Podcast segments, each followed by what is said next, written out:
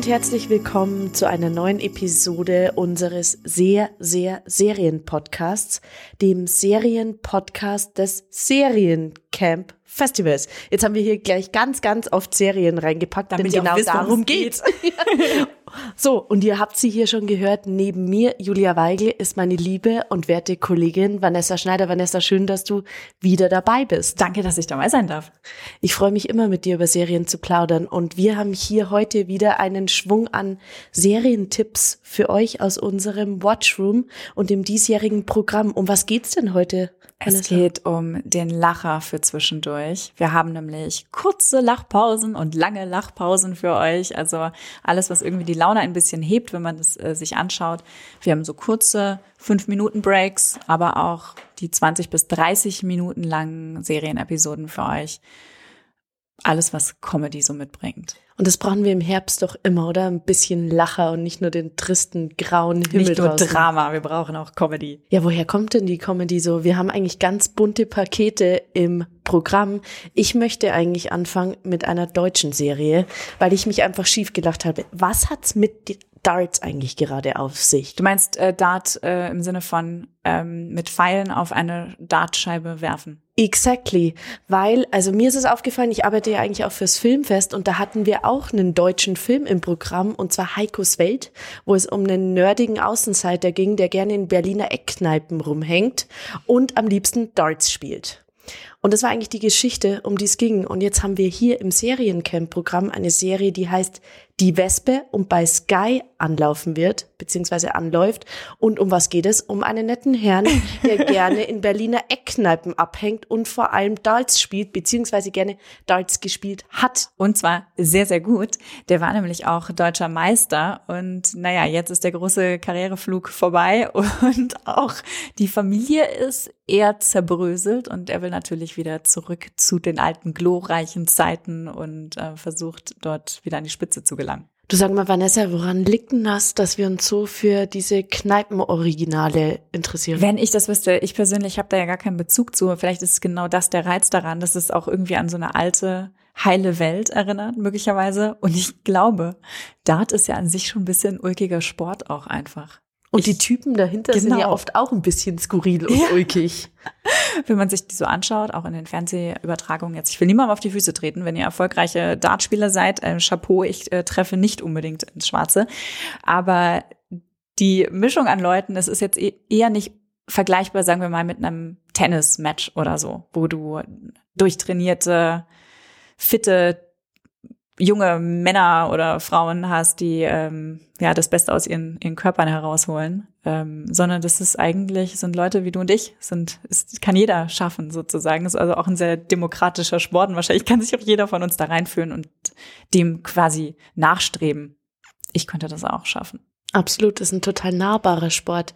Aber um nahbar zu bleiben, es spielen ja trotzdem total ähm, berühmte Schauspieler in die Wespe mit, nämlich der großartige Florian Lukas, den ich ja immer total liebe, ob es jetzt in Goodbye Lenin war oder auch in der Überläufer. Außerdem ist auch Ulrich Nöthen dabei und einer der aufstrebendsten Jungschauspieler, den du doch ganz gerne magst. Ja, Leonhard Scheicher nämlich. Ähm, den kennt ihr aus Das Boot da hat er den jungen Funker gespielt. Und außerdem jetzt gerade war er in der Netflix-Serie The Billion Dollar Code zu sehen. Also den, ähm, ich glaube, den kann man gerade nicht von dem Bildschirm wegdenken. Da werdet ihr noch einiges von, von sehen in den nächsten Jahren. Die Vespa heißt die Serie, läuft dann bei Sky weiter. Ihr könnt bei uns die ersten zwei Folgen sehen. Sie sieht wirklich sehr, sehr cool aus, hat so einen Retro-Vibe und richtig geile Bilder auch. Also sehr sehenswert. Aber Vanessa, du hast dich gerade schon fast schön versprochen. Das ist nämlich das nächste Comedy-Format, das wir im Programm haben. Das kommt aus Österreich. Denn genau. wenn es um Humor geht, darf natürlich unser Nachbarland nicht fehlen. Und da haben wir eine Serie vom Sender Servus TV im Programm und zwar Aus die Maus. Ja, Aus die Maus. Aus die Maus. Ähm, tot macht keinen Mucks mehr. Äh, so heißt das Bestattungsunternehmen, um das es geht, um ein Tierbestattungsunternehmen, in das eine Schauspielerin einsteigt, nachdem sie durch einen Skandal sozusagen ihre Rolle verloren hat und ähm, ja eine neue Karriere ergreifen muss. Und dieses Bestattungsunternehmen gehört eben der Vorsitzenden ihres eigenen Fanclubs. Wenn ich das schon zusammenfasse, finde ich es unglaublich. Es ist einfach, ich, kann, ich könnte mich jetzt schon wegschmeißen. Also ich bin sehr gespannt. Ich habe tatsächlich noch nicht reinschauen können, aber ähm, es wird auch eine Premiere sein. Ihr seht diese Serie vor allen anderen äh, bei uns im Watchroom. Und es sind auch ein paar tolle Schauspielerinnen mit dabei, zum Beispiel Maria Furtwängler spielt eine Rolle und Nina Proll ist außerdem dabei, die ja auch immer ganz großartig ist. Und wir hören zumindest die Stimme von Adele Neuhauser, die ja viele von euch auch aus dem ein oder anderen Tatort kennen mhm. mögen. Ja, das sind ganz ganz viele ganz dabei und ganz vielversprechend klingt das Ganze. Und ich muss ja also bei österreichischem Humor schmeiß ich mich immer weg egal ob er von David Schalko oder einem anderen kommt. Hier in diesem Fall ist es tatsächlich das Regiedebüt von Uli Bre. Reingucken, würde ich sagen. Da schauen wir rein. Und wenn ihr jetzt aber nur fünf Minuten Zeit habt, um mal ganz, ganz kurz abzuschalten und euch euren Tag ein bisschen ähm, zu verschönern, dann haben wir noch ein paar ähm, Digital Shortform Formate für euch, beziehungsweise Webserien, ganz banal, ähm, aus diversen Ländern der Welt. Eine davon kommt aus Kanada, eine kommt aus Spanien. Mit welcher möchten wir anfangen? Ich würde sagen, lass uns doch mit Kanada anfangen. Gut. Und zwar ist es ja immer wieder spannend, dass doch aus dem französischen Kanada doch wirklich spannende Stoffe kommen. Und ich finde es eigentlich mal schön, meistens sind es ja eher Dramen oder auch mhm. Coming-of-Age-Geschichten. In diesem Fall ist es ein Comedy-Format, The Florists, und eigentlich auch so ein bisschen so eine Cultural Clash-Komödie, denn es geht jetzt nicht um biokanadische Einwohner, wie man es im Prinzip sagen könnte, sondern so ein bisschen mit einem Migrationstwist im Hintergrund. Es geht um einen Stand-up-Comedian, der nicht ganz so unfassbar erfolgreich ist, sondern eher vom großen Erfolg träumt und gleichzeitig in Altenheimen auftritt mit nicht unfassbar lustigen Witzen.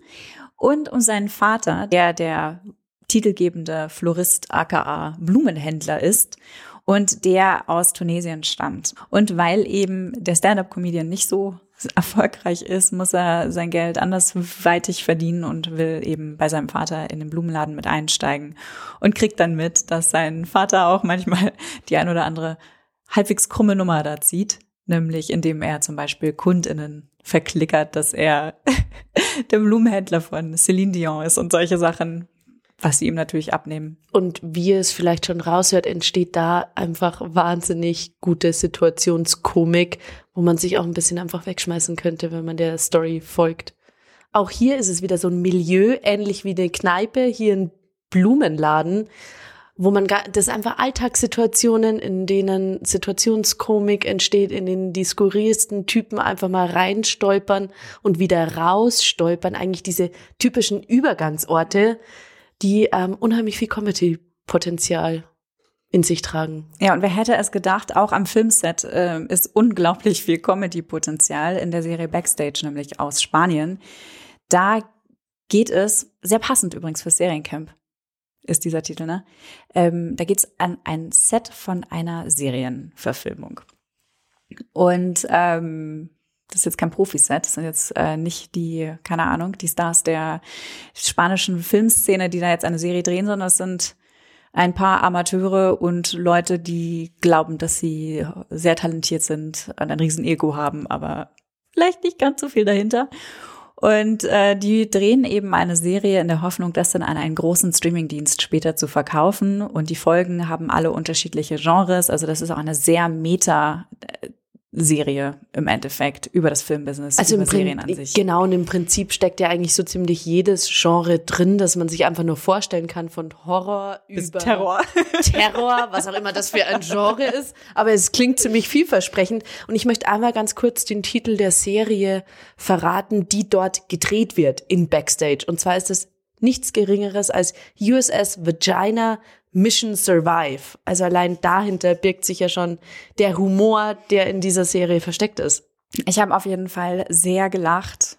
Der Look ist super geil. Es hat äh, einen riesigen DIY-Charme äh, und viele, viele, viele Anspielungen, die jeder kennt, der irgendwie entweder Berührung hat mit dem äh, Film-Business oder einfach ein Riesenfilmfan ist. Trash at its best, würde ich sagen, im wahrsten Sinne des Wortes und im positivsten ja, Sinne des Wortes. Ähm, Wollen wir noch einen ganz kurzen Schlenker machen zu einem letzten Comedy-Format? Dazu müssen wir gar nicht wahnsinnig viel sagen, weil über diese Serie sprechen wir fast immer in unseren sehr, sehr Serien. Stimmt, die haben wir schon ein paar Mal erwähnt, ja. Und zwar ist das die isländische Serie Journey die uns einfach wahnsinnig viel Spaß macht. Die könnte man bei uns in fast jede Kategorie und in jeden Themenkomplex reinpacken, weil sie einfach so vielfältig und so wunderbar ist. Ob es jetzt die bildgewaltigen Kinoaufnahmen sind, die man sieht. Die Roadtrip-Serie, die Buddy-Comedy, die äh, hinter den Kulissen Einblicke gebende Auto, wie nennt man das? Eine Auto Fiktion. Autofiktion, ja, genau. Also da steckt ganz, ganz viel drin. Kommt, wie gesagt, aus Island. Und vor der Kamera stehen eben zwei Freunde, die auch vor der Kamera Freunde spielen. Genau, sie sind hinter und vor der Kamera Freunde und auch da entsteht einfach wahnsinnig viel Situationskomik und düsterster und witzigster und hellster skandinavischer Humor, wie man ihn aus etlichen anderen Serien und Filmen gewohnt ist, findet man genau auch in dieser Serie Journey wieder die würde ich sagen, für heute unser letzter Tipp ist. Ja, es sind ja auch schon ganz schön viele Tipps für einen Tag. In wenigen Tagen kriegt ihr hier die nächste Rutsche mit äh, tollen Serientipps aus dem Seriencamp Watchroom. Über 60 Serien könnt ihr dort abrufen, kostenlos bis Ende November unter seriencamp-watchroom.tv. Und wir würden uns natürlich sehr freuen, wenn ihr eure Stimme auch für den Publikumspreis da lasst, wenn, wann immer ihr eine Serie seht und sie euch gefällt, gebt einfach eine Wertung ab mit dem kleinen Sternchensymbol im Watchroom. Der Zugang ist kostenlos, ihr müsst euch nur registrieren. Und das ist eigentlich alles, was ihr wissen müsst. Und dann könnt ihr euch einmal quer durch unsere Empfehlungen und alle anderen Serien gucken. Und wir freuen uns wahnsinnig darüber. Wir werden auch die Serien, die wir heute genannt haben, noch einmal in unserer Kommentarspalte erwähnen, damit ihr einfach nur nach diesen Titeln in unserem Seriencamp Watchroom suchen müsst. Genau. Findet ihr alles in den Show Notes. Viel Spaß dabei und wir hören uns in Kürze. Bis bald. Macht es gut. Ciao. Servus.